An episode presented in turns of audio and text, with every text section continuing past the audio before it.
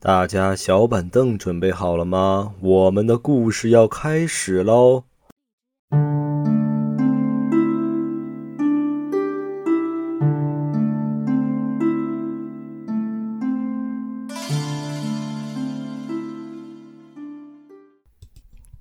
！Hello，大家好，这里是黑沙电台，我是小王，我是老妖。最近啊，我们准备回馈给大家一份活动啊，回馈新老顾客是吧？哎，这个好像说的有点别扭啊，没关系，没关系，就这样吧。啊，为啥要办这个活动？因为我们发现啊，最近这个粉丝蹭蹭的涨，马上就要破两千了。进群的这个粉丝也很多呀，所以说就为了给以表诚意啊，给大家送个小礼物啊。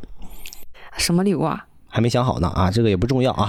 你就说一下游戏规则。那现在给大家介绍一下这个活动的规则是什么样的呢？啊，啊，我们马上要更新最新一期了，第三十三期。你在我们这一期下面是评论留言，你最印象最深刻的或者是最吓人的故事啊，别管是这一期的还是往期的都可以。然后获得我讲的还是小王讲的，谁讲都可以啊。然后获得这个点赞数最高的。就我们就送上你一个精美的礼品啊，嗯哼，嗯啊，截止日期是到呃在下一期更新的之前，我们会把这个名单公布出来。嗯，行，那这个活动简单就介绍完了，咱步入正题吧，必须得赶紧的，我已经迫不及待了啊，那要讲故事了。那我先讲，你先来，老规矩。我这个事儿啊，是一哥们儿在荔枝上直接就给我发了一个投稿。嗯，他说啥呢？他说当年的时候，他是为了考研，哥儿几个。同一寝室的哥几个想着我不行，就是去租个房间。我就问他，就是为什么考研要租个房间？有 那种自习室吧？对，他就给我介绍说，他们学校啊是有自习室的。嗯，一个人呢，一个月这个自习室这个钱啊是二三百块钱。那还真不便宜。二三百块钱，差不多吧？嗯，还行吧，都是这个行情。嗯，但是。不舒服在哪儿呢？他这个宿舍原先的宿舍和这个自习室啊离得很远，他就来来回回在这个路上就很耽误时间。你说考研嘛，对，时间就是金钱。他们哥几个是哥四个，就商量着说：“哎，要不咱，你想咱每个月都是三百块钱的一个自习室的钱，那不如咱就拿出来就租一个学校附近的员工宿舍，房间也大，咱就单独开辟出一个地方来，咱几个就在那儿学呗。”哦，他们就是。在那住也在那学是吧？对对对，也也贵不了多少钱，一千多块钱呗。他们几个呢，果然就租到一个学校里边附近的一个员工宿舍，嗯，是一个两室一厅的一个格局。但是你想，他这个钱是很便宜的。你租进去以后，你发现那个采光啊不是很好，嗯就这两个卧室的采光都不是很好，两室一厅嘛。嗯他就想着，哎，要不这个卧室咱们两个人睡一个卧室。留下这个采光比较好的这个客厅呢，就当学习的地方。几个人就这么计划的，嗯，挺好的。但是值得一提的是什么？那学校肯定是不让你自己私自出去租房子什么的，对，一般是不不允许的嘛，对，安全考虑啊什么的，是不好管理嘛。对对对，他们几个呢是瞒着这个辅导员的。我为什么要提一嘴这个呢？就后来这个辅导员是粉墨登场的，是很吓人的，是吧？那赶紧留意一下啊。他说发生，对，他说发生第一件。让他感觉比比较不舒服的事儿的时候呢，是怎么回事呢？是那天啊，是白天大中午头的呢。嗯，他他上午呢其实是有课的，好像是一个什么实验课。嗯，哎，他们哥几个就商量着去上课，结果上了一半呢，他觉得没意思，要不我们也逃了吧？他就自己一个人就逃了，就回来了。对，回来以后呢，就在路上还买了什么刀削面啥的，提着回去，就坐在那个寝。你就他的桌子上面一边吃刀削面，哎，一边看游戏直播，真是喜滋滋啊！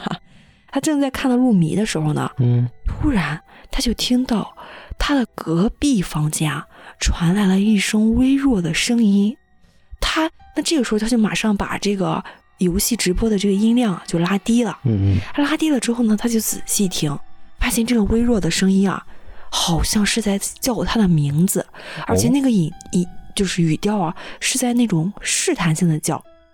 他说他名字很很逗，他叫思聪，姓刘，叫刘思聪。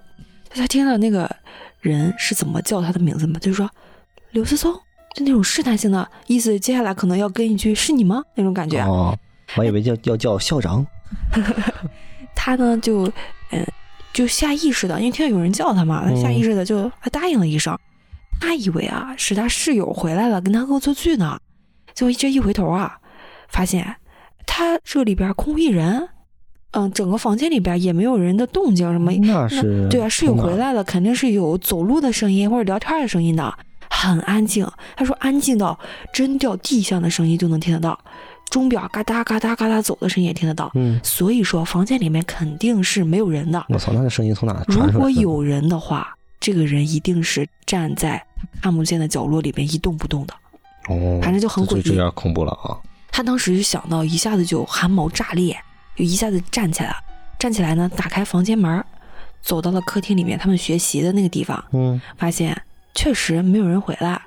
他呢就觉得有点怪了，想有没有可能是我这突然脑子神游太空的时候听到了这个声音？听岔皮了？对，有可能听岔皮了，有可能。没没法解释了。嗯，又想到是大众头的，一会儿人哥们儿都回来了，也没什么可怕的。果然没几分钟，他哥们儿们就都回来了，陆陆续续的。回来以后呢？几个人坐在一起吃午饭聊天嘛，他就说起来这个事儿，他朋友们还在那儿安慰他说：“啊，咱这个租的是这个职工宿舍，而且他像咱一样租租出来考研的肯定有不少，说不定是有同系的同学。对，有可能。听到你在那儿放什么 音频啥的，然后嫌你吵，让你叫你名呢。他说。”他想想，哎，也有可能也是哈。嗯，其实这件事儿不是很吓人，那后面的事儿是我感觉是很吓人的。哦，快讲讲。当天就这件事发生之后啊，当天晚上，准确的说呀，是凌晨一两点钟左右，他室友为了考上研，挑灯夜战呢。这么辛苦啊？对啊，他躺在床上准准备睡觉呢。但是你想，男生他是没有挂帘儿的那个习惯的，那确实。不挡光，两个人在一起，有人开着灯，你想入睡睡得很好，其实很困难。明天他也得学习啊，他想，那要不我就起身去客厅那个沙发那儿睡，室友在这儿学习，对也行，嗯，他呢就抱着被子去了，大家去。了，正在迷迷糊糊的时候呢，突然听到他房间的门啊，这样一下打开了。接着听着有一个人的脚步啊，慢慢慢慢的走到他的跟前，嗯，而且他借着黑暗啊，一抬头，发现有一个黑影就在他面前啊，站住并且蹲下来了。操，这谁呀？哎，趴在他的耳边他一看，他仔细一瞅，就是他室友。室友咋？就是在那挑灯夜战，他室友趴在耳边说：“嗯，那个我说你，你别害怕。刘思聪好像听到有人在隔壁叫你，我也听到这声音了。我操，他也听到了。”他一听就一下子就坐起来了，坐起来之后就把这个他那边那个客厅的灯打开了。嗯，打开之后呢，他俩一合计说，有没有可能是，呃，就是那两个人叫他俩，另两个室友是吧？对对对，他俩呢就去敲那俩人的门门 那俩人敲了一段以后呢，就迷迷糊糊的起来开门了。开门以后，那俩人说：“我有病啊！我大晚上叫你俩，我们两个在睡觉呢。”然后他们他们就说了这事儿，一合计呢想。要不几个人都去那个房间听听，就看看到底是从哪传出来的，对他们进去以后呢，就开始就在这个整个房间里面找了一圈，发现确实是也没有人儿。嗯，这期间也没有听到什么叫声。啊，嗯，王思聪啊，刘思聪，对不起，对不起，sorry 啊，就刘思聪。校长来找你了一会儿。对，刘思聪和嗯他那个室友都听到声音嘛，他俩非常确定啊，就是从他们房间的隔壁传出来的。嗯。那既然确定了是隔壁，那几个人就都趴在隔壁，靠近隔壁那个墙那儿听。结果一趴，哎，有一个个高的就发现了端倪。他发现啥呢？他发现隔壁啊，很高的那墙那儿啊，有个眼儿。有眼儿。嗯，他发现这个墙应该是一个隔断墙，是人为打出来的，对。隔壁有个眼儿。那他们呢？这几个男的就踩了个凳子啊，就上去了。上去先那个个高的先看嘛，一看。就只看了一眼，那个高的就马上就下来了。下来以后就略显尴尬，又有一点点神态有点不自然，就说：“要不咱别看了吧？”刘思聪当时一听就来兴来精神了，他以为是呃租房的小情侣呢。这这心眼儿想想啥呢？在这儿？他一听就来兴趣了，因为满足自己偷窥欲嘛，人多少是有点变态的。好奇嘛，可能是。对，他呢也就爬上来，就爬着那个眼儿往外看。他说：“当时看到那边的情景的时候，真的吓到他了。看啥了？他看到什么？他看到，因为那个眼儿啊是很高的，嗯，所以你是俯视往下看的。俯视往下看呢，如果你再看到人，或者是再看到什么东西的话，它是变形的。他他呢就看到有一个人啊，就站在那个眼儿的外边，而且他在他房间里边，那个人啊没有开灯，那个头那个脸正对着那个眼儿呢，就像是那个人也在偷窥他们一样。这可是他们是高的，是吧？是，他们就往下俯视，对，俯视看这个人呢，因为一俯视嘛，就刚刚说了变形嘛，就显得这个人的四肢还有身体啊特别的长，很高，并且这个人是驼背的。那其实，嗯，乍看到是很吓人的，但是也有可能他就是个神经病哈。嗯但是他让他感到很不舒服的是哪一点呢？这个人的脸是离他最近的，所以哪怕房间不开灯，他也能看得很清楚。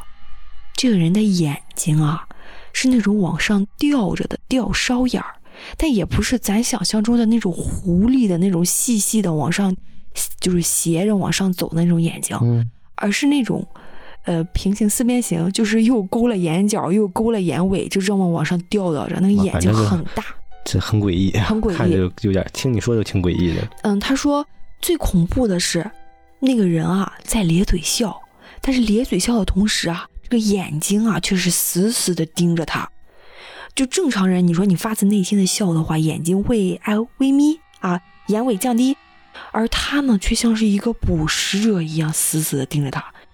那刘思聪当时就吓得一趔趄，就从这个凳子上下来了。下来以后，几个人就对视了一眼，两个人。那确定是看到都是同样的东西了，嗯嗯，就想着那先先用这个书把这个洞先堵起来吧。那万一那个人从洞里看我们呢，多瘆人啊！哈，几个人呢就索性身边很多书纸的嘛，就堵起来了。堵起来以后，他们几个就慢慢的又躲到了那个客厅，在这儿说：“这隔壁到底是住了谁呀？这怎么这么吓人啊？这么变态，这么诡异。”啊对他们来商量来商量去啊，哈，得出来一个结论。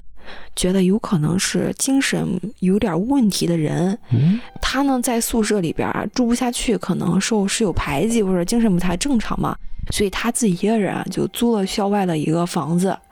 嗯，结果那那肯定正常人两人聊天的时候，可能让他听了去了。他叫刘思聪，有可能叫就是叫他名嘛，可能让他听到了，对对对，所以他呢就在洞里面吓唬他们。几个人其实也没有多放在心上，男生嘛，可能也大大咧咧的，也可以理解。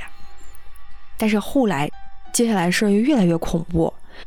当时他们租房子那个时候啊，是冬天。嗯，几个人啊，也是我刚为什么说提到导员呢？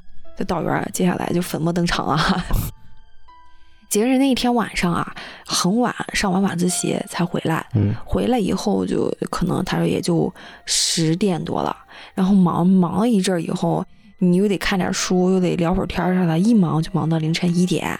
他呢就刚躺下，就感觉啊外面开始下大雪，雪很大，而且没有风，那雪花簌簌的一片一片的往下落，没一会儿就积的整个他的房间里，就是外边哈，嗯嗯，都是一片白茫茫一片的。刚刚说他就没介绍，他们是住一楼的，所以听那个雪花簌簌落的声音是很明显的。嗯，挺治愈，我感觉。嗯，他们虽然一点多躺上床了，但是还是没睡，在那聊天呢。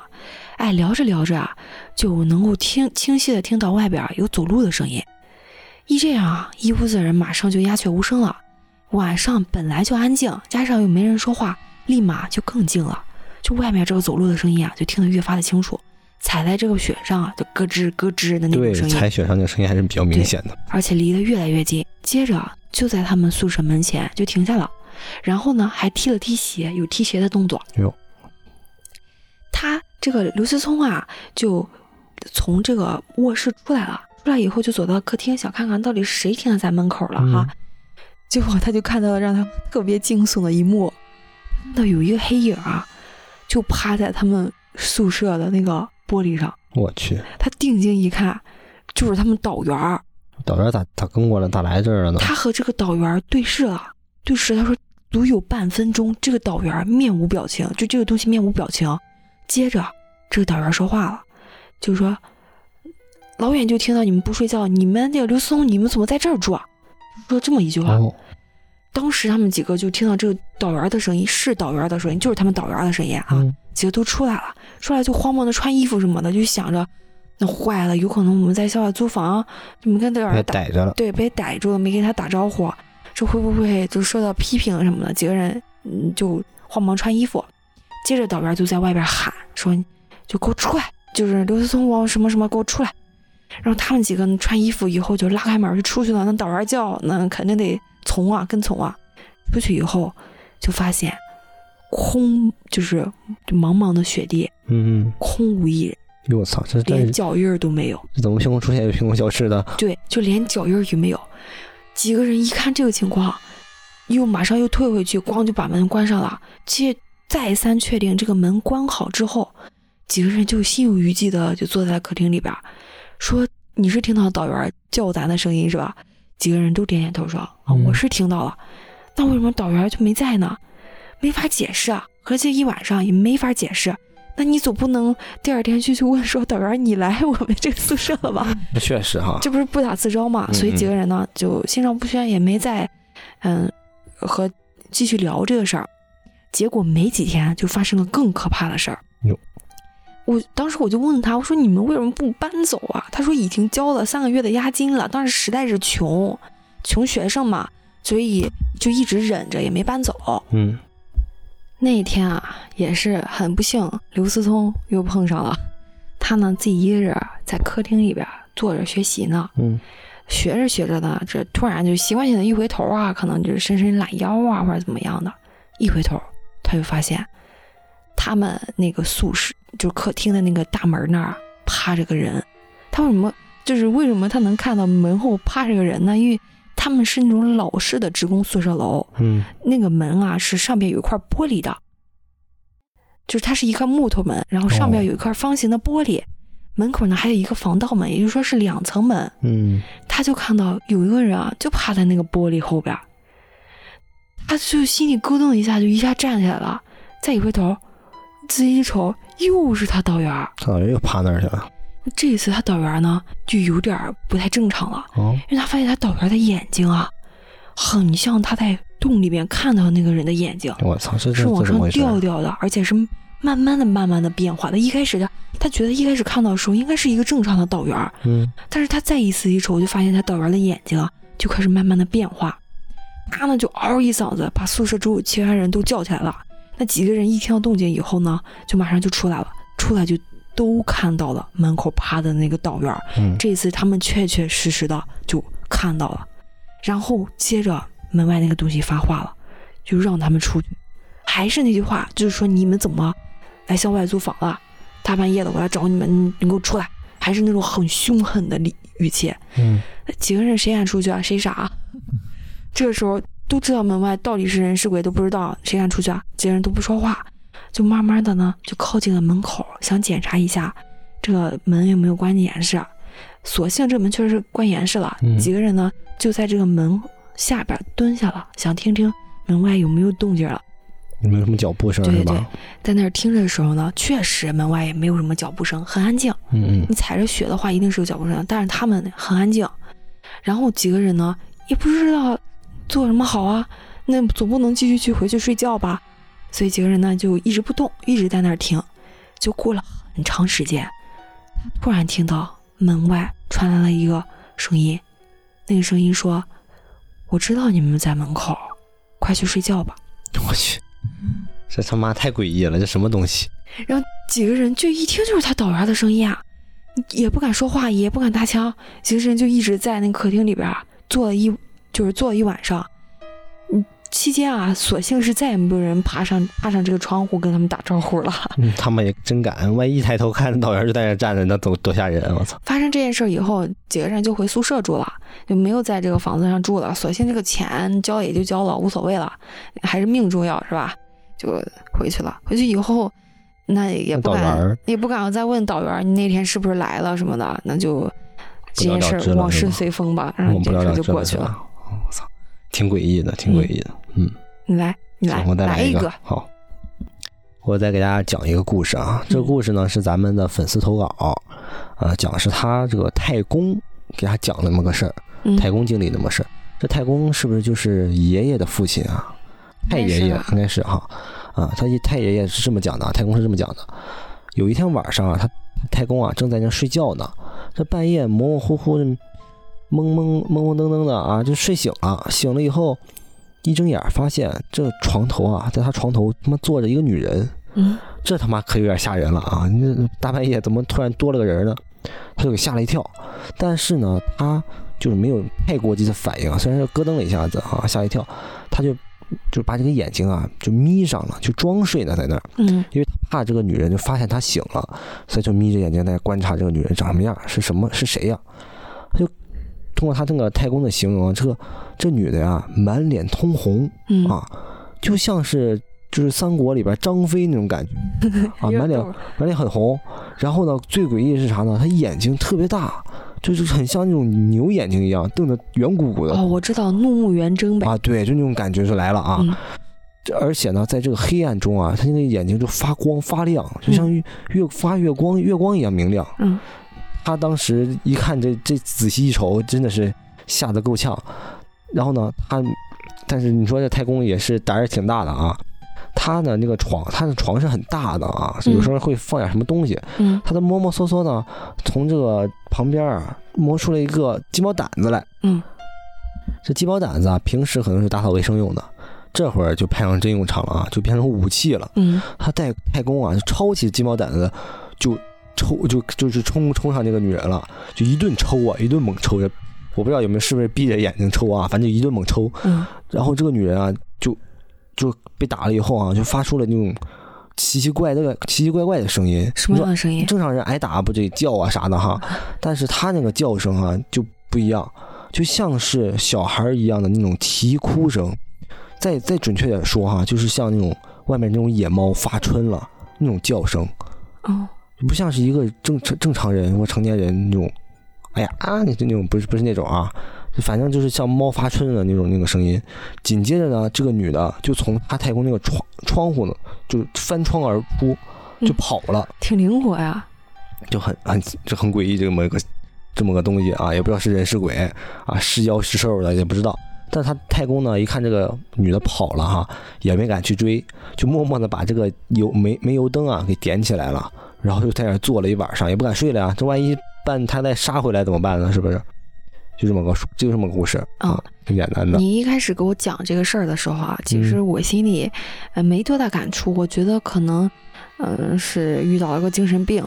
但是我现今天你跟我讲的时候，突然心里一想，嗯，有没有可能？你看他外公这个年代肯定很久远了哈，外公对那时候还是煤油灯嘛。对，有没有可能是精怪？比如说猫成精了，什么小动物成精了？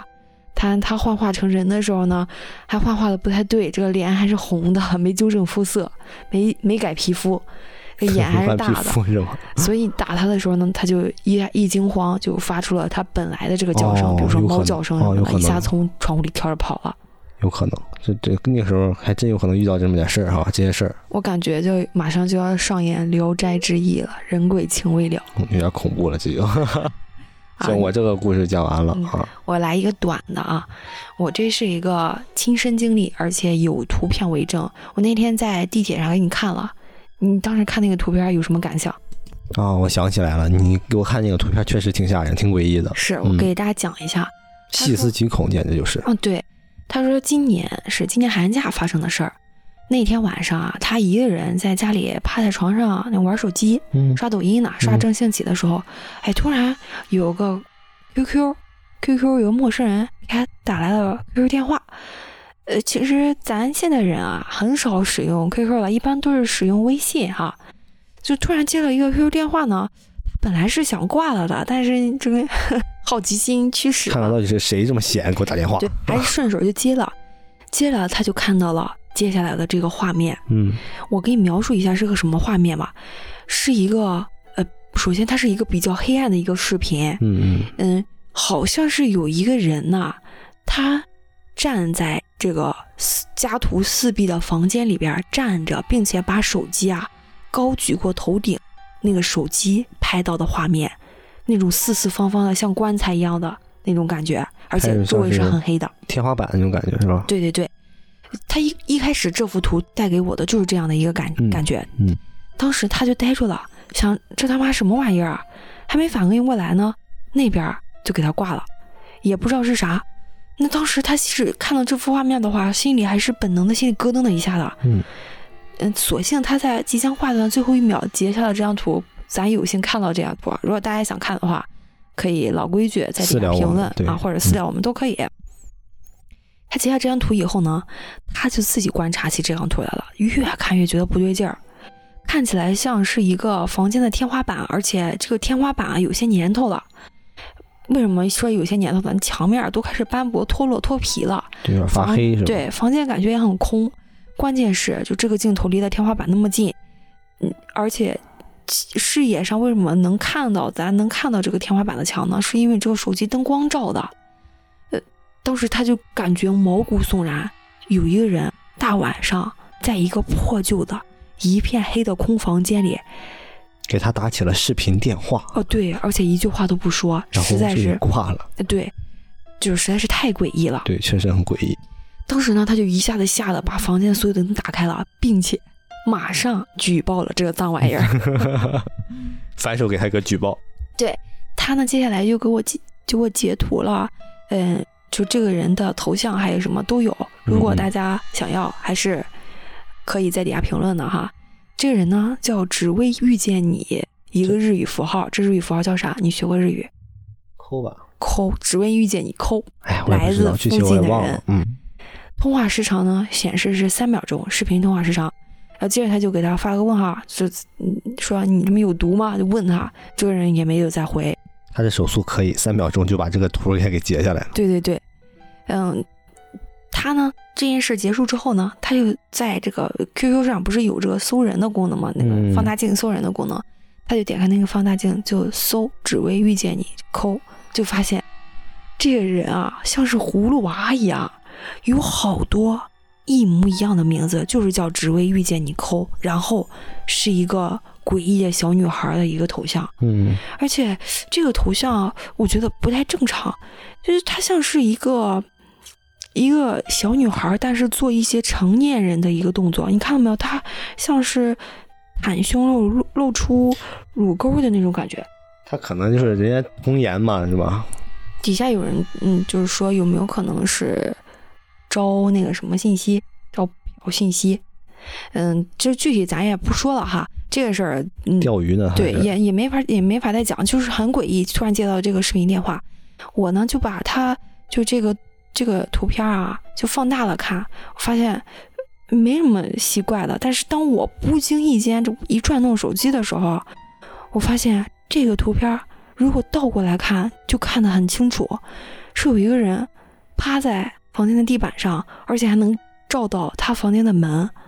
那实际上他不是照天花板的，对，他是放在地上照的。对对对，而且他是倒过来的，反正是这个图片就说不上来的诡异。嗯，这是我可能这本期以来接触过的最诡异的一个图片了，没法说。请大家如果感兴趣的话，可以可以给我们要一下啊，挺挺吓人的。行，好，结束了。行，你来。我再给大家讲一个啊，这也是咱粉丝的投稿，哎，但是是他朋友经历了这么个事儿，然后呢，他他投稿给咱们了啊，还有是有这个聊天记录就是为证啊。他这个朋友呢姓蒋，咱就叫他蒋同学吧啊。蒋同学呢就跟他说，哎。这两天好像是碰到鬼了。他说咋回事呢？他说蒋同学说这两天晚上睡觉的时候啊，总能听到一些特别奇怪的声音。刚开始呢，这个声音啊是在他厨房里边出现的。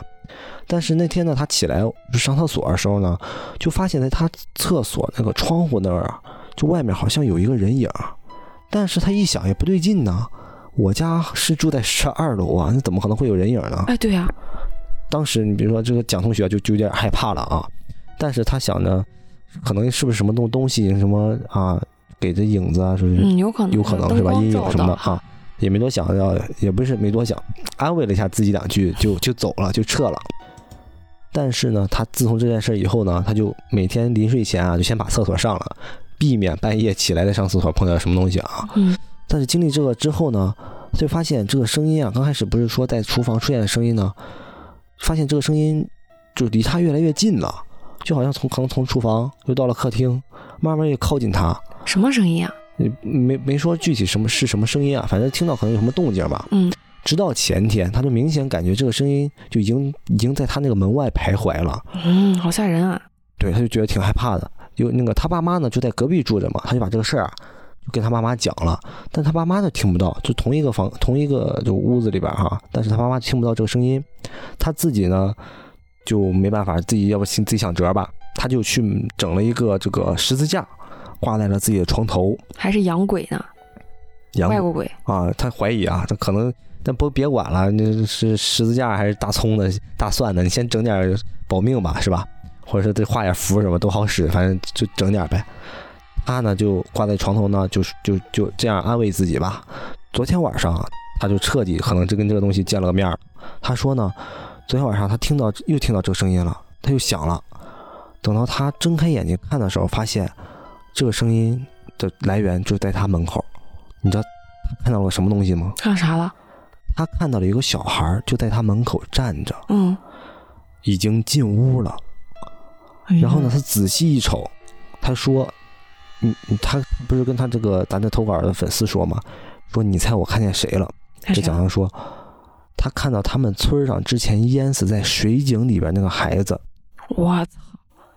当时他们这个房，他这个房间啊，这个蒋同学这个房间明明没有开灯哈，嗯，但是就很能够很清晰的看到那个孩子的脸，就很确定就是那个淹死那小孩儿，嗯，然后呢，他又听到了那小孩在跟在那说话呢，可能之前听到那个声音啊，就可能就是那个小孩在说话的声音啊，他这次就听清他在说什么了，这个小孩说呀，说很想他，就是很想蒋同学，也很想就是这个咱们这个粉丝投稿这个粉丝。就想来找他们玩儿，别了别了！我操，这个蒋同学当时整个人都懵逼了，就就把一赶紧就把眼睛给闭上，就装作听不到。蒋同学说：“大可不必，你可千万别找我玩儿，我可害怕。”紧接着，更恐怖的事儿发生了，这小孩啊又说话了，他说：“蒋哥，我知道你看见我了。”蒋哥 就是很清楚的，很清就知道他是谁嘛。嗯。蒋哥，你我看见你，我知道你看见我了，你快跟我走吧，咱们一块去玩。妈呀！他呢下意识听到这个声音啊，他就别人叫他嘛，他就就把眼睛给睁开了。结果呢，他就发现那个小孩啊已经靠近他了，而且就弯着腰跟他来了个面对面。耶！你可以脑补一下这个画面，就像是《伽椰子》里边那个小孩，你记得吗？就是《咒怨》里边那个小孩。嗯嗯，脸色苍白那个对对对那个。对对对。跟他面对面那个，哇，那个那个样子。然后呢，他这个可能要正常人已经受不了了啊。他反正最后呢，你猜他是他说他怎么怎么活下来的呢？怎么活下来？他床头那个十字架，他妈真好，真管用啊！闪了一下子，嗯，他然后他就把这个蒋同学就把眼睛给闭上了，只听到啊的一声，就可能小孩叫了一声啊，我也不知道是他啊的还是小孩啊的啊。然后呢，他的胳膊啊就被人给拉住了，他直接呢整个人就从这个床上摔下去了。等他醒过来的时候，已经是早上了。然后呢，他把这个事儿跟他跟他妈说了，跟蒋同学跟他妈说了。他们这次相信他了，因为那绝对不是一个梦。为什么呢？因为他发现他醒了以后啊，早上醒了以后，他的腿很疼，右腿很疼。然后去去检查一下，发现这个腿啊已经骨裂了，就从摔从床上摔下去，把腿摔骨裂了。我天哪！我觉得这个这个事儿好像这个概率也不是很大吧？一般你从床上摔下去，应该也不会摔这么疼吧？摔摔这么重是吧？摔直接摔骨裂。然后呢，这个蒋同学啊，当时因为咱们这个粉丝之前给咱们投过稿，就是楼梯上遇到那个奇怪事儿那个同，他投了好多稿。对。然后呢，这个蒋同学就跟他说，就现在就怀疑了，当时就是在楼梯上整这个这个粉丝啊这个事儿哈，可能跟他都是这个小孩整的，因为这个小孩也说想他了。哦，可能也来找他了，联动了，这就这个就有点恐怖了，操！这咱这个最新一期和上一期精彩联动，那这是。其实他跟我分享这个故事的时候，因为他这个图片实在有点糊，我看了眼睛疼，我没敢看。让你讲了，这一听这不精彩联动了吗？那真是，我这这戏这一想，我天哪！这上一期那故事我真的觉得很可怕。对对对，就是在楼梯上有人就是跟着他那个是。只放那个录音不说话那个是吧？对对对，好，没想到这这个这小孩儿可能不仅只不止那个弄他了呢，对，还还去弄另一个了，太可怕了，太可怕了。对，我给大家来一个没有鬼啊神啊的一个比较现实的一个帖子。行，来吧。嗯，这是知乎上有个帖子说你有没有就是遇过。送外卖的恐怖经历，嗯，有个人说他在呢微博上就看到了有个人在微博上发了一个经历，就提醒大家一定要注意安全，不知道是真是假，我是觉得很真的，就是给大家讲讲吧。他说她是一个女生啊，分享这个帖子的人是一个女生。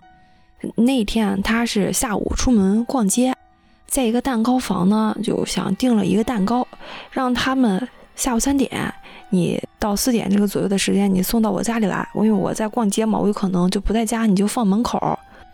但是那一天就很奇怪，她逛了逛，觉得无聊，嗯，就就提前就回家了。一般啊，像这种快递什么的，如果女生自己一个人住。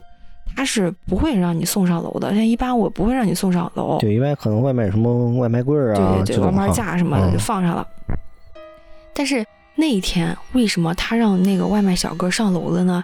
首先那个蛋糕啊是在一个商场专柜订的，比较高档的那种专柜嘛，所以他觉得应该比较放心，比较高级嘛。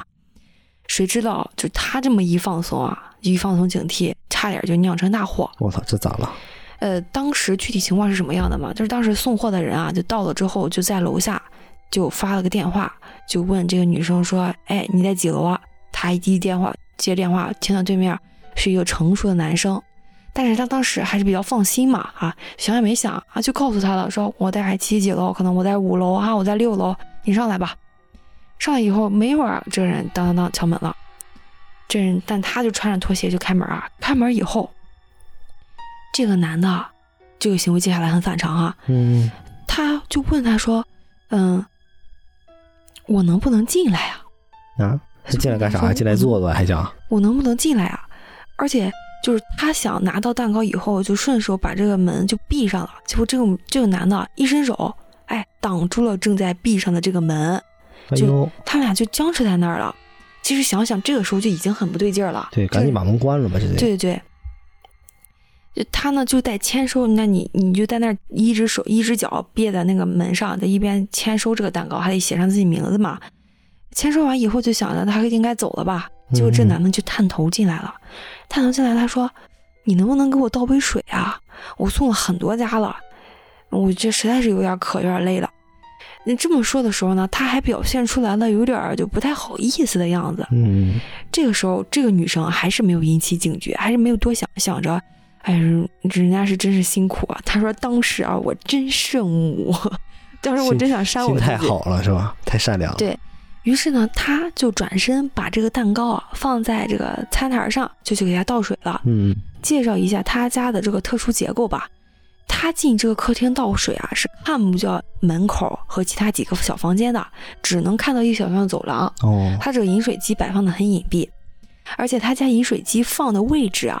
也导致他在接水的时候啊，只能背对着走廊，所以他倒水的时候什么也看不见。嗯，但庆幸的是，他倒水的时候啊，忽然想起来，就问他一个问题，就是呃，问他这个蛋糕是什么时候做的嘛？就是在就想顺口问你个什么问题来着？嗯，结果呀，问完这些，他发现这人没理他。但既然你没理他，那他肯定就下意识的就回头了。嗯，这一回头啊，吓得他手就手里的纸杯都要掉了。他发现这个人啊，现在就离他不到三米的地方站着，而且一脸很奇怪、很复杂的表情，在定定的看着他。我操，这人想干什么呀？他说当时啊，他觉得是这个男的，就这个男的外卖员啊，也没有想到，就是他会突然回头，或者是突然就是问他一个问题，所以这个男的有点措手不及。嗯嗯。这个时候他才心里一惊。然后迅速的想到，他之前还阻止他关门的这个动作的时候，就感觉不太妙了。嗯，虽然是感觉就是全身冰凉了，但还是得强行让自己镇定下来。你得自我保护啊。对对对。然后他呢？大脑赶紧飞速运转。对对对，他当时啊没问他为什么进来了，因为他觉得如果问他的话，这个人可能就跟他撕破脸了。所以他呢就把这个水杯啊放到了茶几上，没有直接递给他，反正就是下意识的不想让他和。就和他和他自己有什么肢体接触，嗯嗯，然后呢，就走出了客厅，对着这个主卧就喊说：“爸爸别睡了，别睡了，蛋糕到了。”其实他爸没在家，只有他自己一个人在家。然后呢，就进了卧主卧，并且反锁了门，又进了主卧卫生间，把主卧卫生间的门也反锁了。进了卫生间以后，他就傻眼了，因为家里除了他根本没人，而且就是。他也不知道这个人在外边要做什么继续的动作什么的。对。但是很庆幸的是什么呢？他呢是一个手机不离手的人，所以赶紧呢就给他爸打了电话。但是他爸接到电话以后呢，就是说我离家现在很远，要半个多小时，我我才能就开车回去。一听半个多小时，当时他就崩溃了。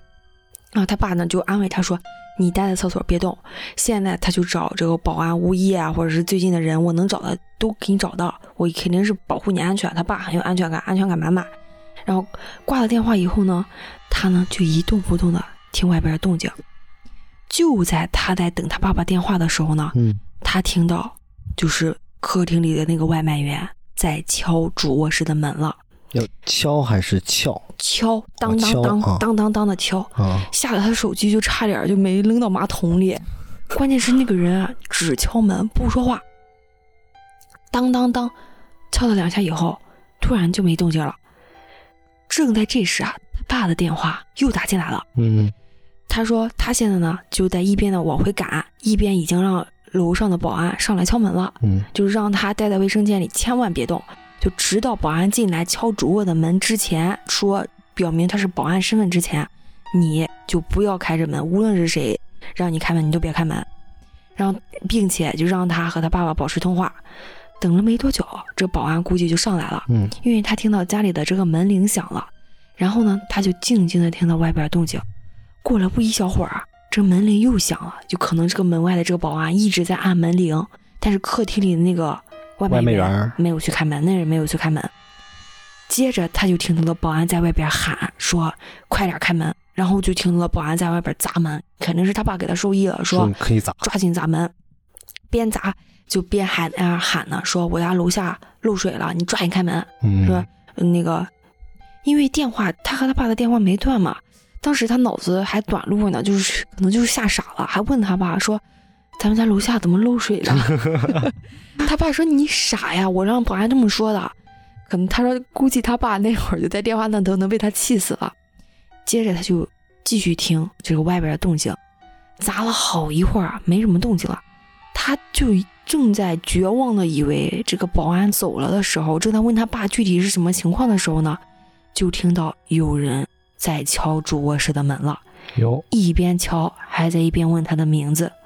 问他有没有事儿，这个时候他就大就是就是放松了一口气，觉得啊保安进来了，就一边开厕所门，一边随口问他爸说：“嗯，你和保安说我的名字了吗？”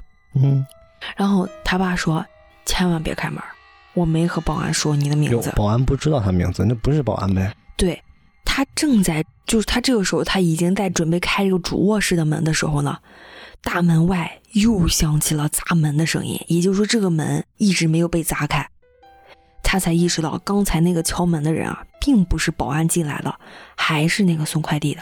哇塞，这送快递的他妈贼心不死，到这程度了还不开门，还不还还还还在敲门呢？对，他说他这个时候突然想起来啊，我那我刚刚签收蛋糕的时候，可是签的我的名字呀。哦，那一瞬间他就觉得他都快吓死过去了，然后强行让自己镇定。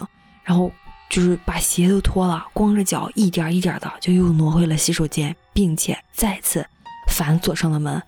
在反锁上了门的那一瞬间，他都吓瘫了，连他爸爸在电话那头叫他，他都反应不过来了。嗯，等他反应过来以后，他就把刚才的情况跟他爸又哆哆嗦嗦的说了一遍。他爸当时也慌了，说让他别管天塌了，或者是怎么样，或者是别管是谁。那保安进来了，你也别再开那个卫生间的门了啊！一定要等到就是他爸回来。嗯嗯，就是在他们交流的时候，这段经历之前，他爸已经到了他们房间的院子里了。接着呀，这个卧室外边这个大门啊，砸门的声音也停止了，应该这个门是砸开了，应该是被人弄开了。嗯，一群人就听到一群人蜂拥而上，把这个客厅里正在敲门的这个人啊抓住了。就这外卖员就制服在地了，嗯嗯，报着警，警察随时就也来了，就把这个人带去了警局，做了笔录什么的，就后续就不表了。可能这个人肯定是不是想偷东西，就是想劫色，不是劫财就劫色。对，就是他就发这个帖子啊，就是提醒大家说，嗯，一定要就是独居的时候注意安全嘛。其实我当时看这个帖子的时候啊，我觉得特别吓人的是什么？他一直在外边敲门不说话那个。他要马上就被骗的要去开门的那一段，我觉得真的很吓人。最恐怖的是，这个人，这个外卖员还在装保安。对呀，我操！他妈的，这个外面正在砸门要进来，他还在那儿还想还想搞事情，他可能是想劫持人质，是吧？绑架那种感觉，是吧？劫持当人质，然后让自己跑。嗯，有可能哈。啊，你还记得我以前说过吗？就是我我。自己住的时候，然后我一开门，一回头发现一个男的就离我很近，就歪着头在那儿看我开门，吓死我了。看输密码什么？是啊，吓死我了，挺恐怖的。好，我这个短故事就讲完了。还是小心一点，嗯。你也来一个，我再来一个。我接下来给大家讲今天我最后一个故事啊，也是咱们粉丝的投稿啊。这粉丝呢说他可能是体质问题吧，经常会遇到点奇奇怪怪的事儿啊，灵异事，而且在有一段时间内呢，他总是会梦魇。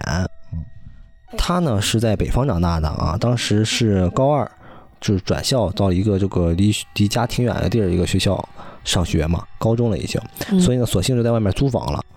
嗯，租的这个房间呢是属于那种两室一厅，但是很旧，那种老破小吧，也不算老破小，就是很旧的那种老老小区了。他自己住啊？嗯。有时候爸妈会会会跟他一起住，但大多数时间是他自己在那住着。他还挺独立的呢。对，因为但是是可能那时候也是高中嘛，大家这个学习压力也大，是吧？也不会太在乎其他东西啊，主要这个主要的精力还是放在学习上面。嗯，主要的精力还是放在感受灵异故事。他呢是住在这个顶楼啊，但是他发现哈，他这个他这个租这个房间啊。有一点不太好，就是冬天的时候就很冷。按理说北方这供暖杠杠地是吧？那应该很暖和。他他发现这个房间这个暖气是挺热乎的，但是就带不起来整个房间，就整个屋子还是很冷。所以他总是把这什么小太阳乱七八糟就能能能暖和的东西都顶顶上。但是，呃，第二天反正早上起来发现还是这什么水管该该冻冻啊，这挺惨的。那还真的挺冷，冻住水管了都。对，都冻住水管，挺冷的啊。然后这个事情呢，是发生在他中午午睡的时候，因为他有这个习惯嘛，睡觉其实对下午学习还是有点帮助的啊。他呢，一到发现他一到中午睡觉的时候啊，就会他妈梦魇，也不知道为什么哈，就中午会梦魇，他晚上睡觉一般也没有什么事儿。他之前呢还跟他爸妈说过这个事儿啊，他妈说你就是你学习压力大啊，或者怎么着的啊，对，有可能，你别放心上，不要有那么大压力啊。其实梦魇也是正常现象啊，对。但是后来呢，他妈给他整了一个那种玉佩，菩萨的玉佩让他戴着，说啊，这东西就是保你平安，然后让你保你高考顺利的啊。他也也没多想，就给戴上了。在戴上玉佩啊，第三天中午就碰到事儿了。嗯，什么事儿？哎，他当时就是午休嘛，他突然这个意识就清醒了，他就睁，然后缓缓的把眼睛就睁开了。当时那个时间呢，就停在了这个一点二十分左右啊。他发现他自己的身体就已经就是下半身已经开始被禁锢了，就动不了了。嗯，但是他的意识还是清醒，他就是意识中他妈妈就在隔壁睡着呢，他也所以所以他就没有特别担心吧，啊，他就使劲的动动身子，发现确实是动不了。紧接着呢，他的耳边就出现了奇奇怪怪的声音了，是这个声音就是菜市场里边的那种嘈杂声，就可能很多人在讲话啊，很嘈杂。然后与此同时呢，还有那种海浪。海浪的声音，就拍打那种浪花的声音，他也听到了。一时之前这个声音是从来没有出现过的，这是第一次出现。他就想挣扎起身，发现确实还是动不了，但是他眼珠子是能动的，所以他就活动活动眼珠子啊，他就发现在他离他这个平行床头的位置大概两米左右的地方。那里呢是通向他有一个阳台的一个侧门嗯，他发现在那个侧门的那个玻璃门上映出来一道影子。你，他仔细往那一瞅啊，发现那是一个小孩儿，嗯，正背对着他。这个是瞬间，就看到这一瞬间，他就自己就已经炸毛了，然后他就拼命了，就是开始活动自己了，又。又转眼子，又磨牙，又动那个舌头的，总之还是把还是就是把自己从对从那个梦魇状态中给拉出来了，就醒了。醒了以后就发现自己已经就浑身已经湿透了，然后但是这个耳边这种杂音呐，什么乱七八糟的声音就没有了。等到他猛地一下子就从这个床上坐了起来，嗯，但这很奇怪一点哈，发生了。他不是之前带的那个玉佩吗？嗯嗯，那玉佩啊，那个绳子好像是被什么解开了一样，一下就很自然就滑落了，玉佩就咔啦掉到地上摔碎了。哟，就就很就不知道是什么时候谁给解开了或者怎么着的啊，就一很滑一下就滑下去了，摔碎了。然后呢，他当时第一反应啊，就叫他妈，就怎么喊呢？发他发现他妈嗯就没反应，他这时候才意识到，其实他妈根本就不在。他妈根本就没来过，之前呢就是他的一个错觉啊，觉得他妈来了。对，然后在这在这之后呢，他还是有时候会偶尔就是不压床什么的，但是也没有再发生奇怪的什么事儿了。嗯，后来那个他跟他妈说这个事儿啊，他妈就说可能就是那个玉佩啊，给你挡了一劫了，已经啊，把你给你挡过挡过一次灾了。然后他就没搬走。考高考完了之后，肯定还是要搬走的。那这期间他也没搬走。对啊，是因为要学习，那个还是要住校，离学校近嘛。他是真上学嘛，嗯。但是后来呢，他仔细一回应啊，跟他妈也说了这个事儿，他俩这么一一一商量啊，一探讨，就发现他妈说，当时他那个家居可能摆放的位置也不是很对，嗯，因为他床位啊正对着一个大镜子，镜子旁边就是房门，所以说这个可能。从风水上角度这个讲的话，可能也不是特别好的，嗯，而且他回忆出来一个细节，这个细节真的，我后来一想，确实是细思极恐，嗯，怎么回事呢？就他当时不是说他就是看到这个阳台那个玻璃门上映着一个小孩嘛，嗯，呃，发现他发现是一个应该是小孩的背影，因为看不清脸哈，但你但大家仔细一想，如果小孩他映在这个阳台的玻璃上。那他肯定不是在阳台的。如果你他在阳台的话，大家应该是通过这玻璃门就只能看到他啊，对对对，而不是映在他那个玻璃上，对吧？那么是不是就意味着这个小孩就站在屋内？他家里边？对，他房间里边？对，因为我天哪，这样才能通过这个玻璃那个阳台的玻璃门映出他的影子来。我操！有没有可能就他当时小孩就站在他的床头旁边看着他？吓死人了！我操，这这这一想就感觉有点恐怖了。嗯嗯，这事儿讲完了。对，讲完了。虽然很短小，但是尤其你最后一解释的时候，我心里咯噔了一下。是吧？嗯。我再给大家来一个哈，我这也是最后一个了，时间也快到了。嗯嗯，我这故事是咱一听众在微信上给我分享一个链接，是济南鬼话的一个帖子。说实话哈，咱俩在济南上了这么多年的大学，真待了。六年五六年了是吧？对，还真没关注过这样的济南上这个恐怖故事。嗯，他跟我说的时候，他说这个帖子里边的故事都挺可怕的，他看的挺瘆得慌的。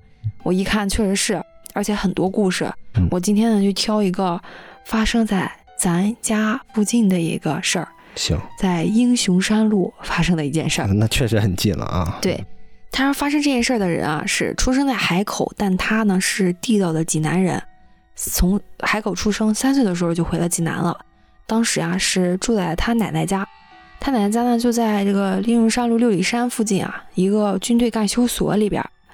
他说他六岁的时候啊，就和院里的小伙伴在那儿就是爬山头什么，因为济南嘛，半山半水，风景很好，也有什么小小土丘、小山坡啥的。对，四面环山还是三面环山来着？对，他们说他那天他走的路啊，就是前面讲的，嗯，就英雄山路附近。的一个小小土丘，说是一个山吧，其实我我理解中应该就不是很高的那种小孩玩的那种土丘山嘛。嗯嗯，是平时也是有人在那儿锻炼啊，就是来回踩什么的，有一些土路啥的。那天傍晚，他和院里边一小哥们儿啊玩了一圈以后呢，本来想着是从这个山下人走的这些呃踩出来的这些脚印这条道往山下走的，但是。突然就突发奇想，想着，哎，咱哥几个走个没走过的路吧。不料得到了 他这个冤种小哥的积极回应，两个人一拍即合，就走一条就踏新路了，就开始。对对对，嗯，反正就是又钻洞啊，这又翻树林子，反正一通走。嗯，果然就是迷路了。他们正在走的时候呢，就发现不知道怎么回事啊，前边出现了一个洞。就虽然是那种防空洞啊，还有那种山上有那种石头洞，其实也正常。他们几个呢，就准备去那个洞里边一看究竟，是吧？对。结果就快要走进那个洞口的时候呢，就发现杂草丛生的平地上啊，突然之间就出现了一个女人。哎呦！他说他现在还记得很清楚，那女人穿了一个纯白的连衣裙儿，当时他就感觉到很害怕，想哭，又生怕你一闹出动静来，比如说踩着树枝子或者一哭，然后这个女人发现他们，就示意啊，他哥们儿趴在草里别动，别动弹哈。我寻思他们转身就跑呢。个儿很小很矮，你在那种荒山野岭的草地里边，你要是真的一趴一蹲，是没有什么小孩是看不见的。他哥们儿也很纳闷啊，还在那儿说：“咱快点回家吧。”结果他哥们儿一说话，那那边那个女的离他很近，就听见了，就发现他们了，对吧？他呢，这个女的就一下子这个脸啊，就朝他们转过来了。哎呦！他呢就和这个女的对视了，一看这女生的脸啊，白的吓人，好像就是农村给就给死人扎的那种纸扎人一样。还那么白呢，我去！看到以后，两个人哥俩都看到了嘛，就立刻拔腿就跑。他俩一害怕，这也没同心，这跑的不一条路。分开了跑了，对他哥们儿呢是顺着原路，哎，我就是往后跑了，就是往他们就是刚刚走的那条路跑了。他呢就是慌不择择路的往左拐了，他俩是分道扬镳了，分道扬镳了。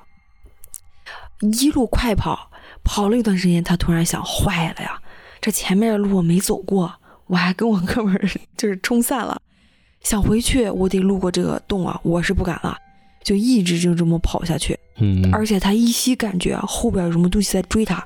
为什么追他不追另一个？跑着跑着呢，就哭了起来，就是真的就是吓吓傻了，小孩嘛。嗯，就是你你其实他跑那个地方是根本没路的，是那种荒草丛生的，他是硬就是从那个荒草中闯了一条路出来。跑着跑着呢，他就发现他前面啊出现了一堵破墙。他当时是小孩儿，是挺矮的，在平常啊，这个墙根本不可能翻得上去。但那天肾上腺素激素飙升了，这一一飞冲天，对，一飞冲天，一下就翻出去了，翻出去就摔到了外边的垃圾楼下。当时天就已经擦黑了，就已经灰乎乎的了。他呢就是一边跑一边哭，就磕磕绊绊的，就一直沿着那条路走。他是怎么想？他想着这是个英雄英雄山路，他其实是有一定规划的。他觉得如果我直接沿着这个西面走的话，我能走上大路的。嗯，就一边走，果然走了一段时间，哎，就到了，就是到了大陆。到了大陆之后，他就知道怎么走了。这一路就磕磕绊绊的，就一哭，一直哭着就回了家了。他说他当时就哭的是撕心裂肺。他妈一看到他。本来是一个干净的小孩儿，一看到他的时候成了一个小泥人了。他妈也很紧张，很害怕，就一个劲儿的就把他拉过去，又给他顺气儿，又给他擦脸，就问他是怎么了。嗯，他呢就边哭边哆嗦，身上啊全是树枝划的一道一道的血痕。他妈当时就认为他是被人给揍，被人打这么惨。对，接着又发现他胳膊腿上啊也是青一块紫一块的。或他说他当时推测应该就是从墙墙上掉下来的时候摔的，摔的是吧？对。就猛问他怎么回事儿，家里大人越问他越是害怕，就是说不出来了。对，一般确实是这样。你哭的时候，你别人越关心你，可能反而你越说不出来话。对他妈呢，就让他躺在床上，打了电话叫了队里的军医来。呃，他一走，他就感觉更害怕了。他妈一走，他就更害怕了，就哭得更厉害了。他妈就一直就陪着他，就陪了他一晚上。第二天，他就好不容易缓过来了。嗯，缓过来之后呢？他就跟他妈说了这个事儿，说我跟就我这个好哥们儿分道扬镳了，我还不知道他现在怎么样呢。他妈一听，那肯定得给他们家打电话问问怎么回事。小伙还挺还挺仗义，还想着他哥们儿呢。对，然后他们家那边就他哥们儿家接电话了，说回家了，吓得不轻。这件事儿啊，改天再说吧，这一时半会儿说不清楚。他家那边气氛比较凝重了，就哦，确实吓不行哈。对，那怎么回事呢？过了几个月呢，他就见到他哥们儿，这个谜团就解开了。嗯，他哥们儿当时为什么过了几个月才见到他哥们儿呢？因为这段期间啊，他一直在家里不出来。他出来之后，他俩一碰面，他才知道他哥们儿遇到那个事儿更可怕。他呢不是往这个左边跑的吗？嗯，他哥们儿是不是原路返回的嘛？嗯，他就一跑就想着我这肯定是轻车熟路啊，我顺路啊。结果他跑着跑着就发现。怎么跑也跑不回原来的道上了，像是鬼打墙一样。你从高处呢能看到下面的房子啊，是有人的，嗯，但是那一天那一天嗯是看不见了。我操，是找找不着原来那个路了是吧？对，又跑到一个他完全不认识的路上来了。结果这天越来越黑啊，他兜兜转转的，竟然又撞回来了那个地方，又又跑到那洞口了是吗？对他又想赶快跑，可是没一会儿又转回来了。我完了，真是真是鬼打墙了啊！当时天不就黑了吗？嗯，他就发现每次都转到这个洞口啊，而且看到这个女人啊正在往他的那个方向爬。啊！他每次都转过来一点，这个女人都靠近他一点。我那人在地上爬着呢，对，还冲他笑一下。我操，太恐怖了！我去。他当时吓得就是闭了眼睛跑了，这次反而就是回到了原来的路上了，就闭着眼睛跑，也别管我是撞着什么了，就闭着眼睛跑，然后就下山了。这玩意儿有真有用哈！对，一下山就看到一个推自行车的一个男的，他上去就抱住人家大腿哭了，就说：“叔叔救我啊！”那人家一看这个小孩，就把他领到派出所了。然后警察就把他送回来了，这件事就结束了。我去，这这种东西，我我我发现了，这个要真遇到鬼打墙，你闭眼睛跑，还真真没准能跑出去。他说不瞒大家说，我现在写出来也是一群一一身鸡皮疙瘩，我读的时候也是一身鸡皮疙瘩。那为什么我听起来就这么想笑呢？我感觉那个小孩好惨啊，很惨。行，那今天故事就到这儿了。行，挺好，挺好。硬生生的让我有一个恐怖故事讲成了一个笑话，是吧？我在旁边笑的不行。现在讲了多长时间了？一一个哎，一个小时，一个小时了，一个小时了，很行，很行。然后就先到这儿吧。再到这儿。行，就到这儿吧。嗯，拜拜，拜拜。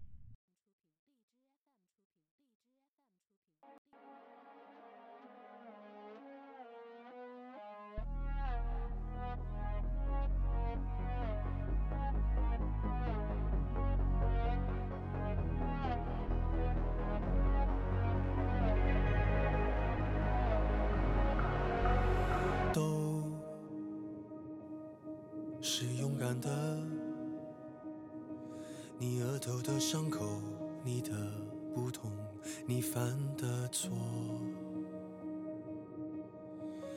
都不必隐藏。你破旧的玩偶，你的面具，你的自我。他们说要带着光驯服每一头怪兽。他们说要缝好你的伤，没有人爱小丑。为何孤独不可光荣？人只有不完美值得歌颂。谁说污泥满身的不算英雄？爱你孤身走暗巷，爱你不跪的模样，爱你对峙过绝望，不肯哭一场，爱你破烂的衣裳，却敢堵命运的枪，爱你和我那么像，缺口都一样。去马黑马，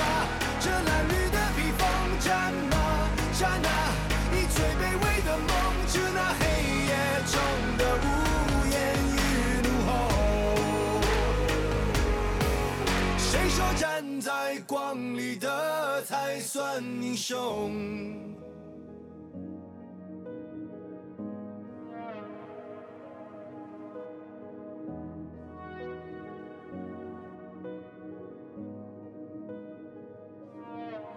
他们说要戒了你的狂，就像擦掉了污垢。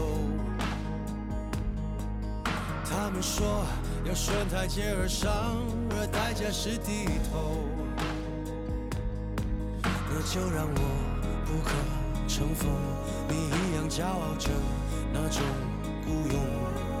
谁说对弈平凡的不算英雄？爱你孤身走暗巷，爱你不跪的模样，爱你对峙过绝望，不肯哭一场，爱你破烂的衣裳，却敢堵命运的枪，爱你和我那么像，缺口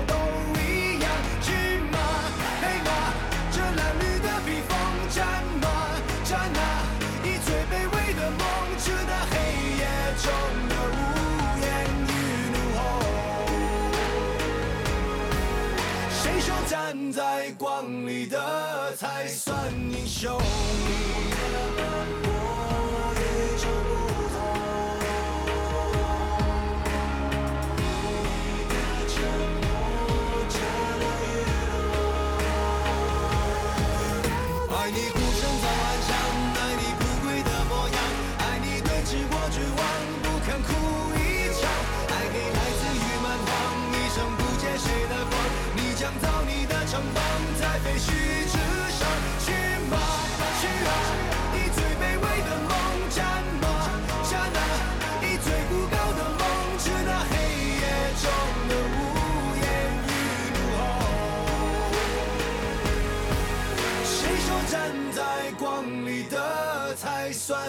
胸。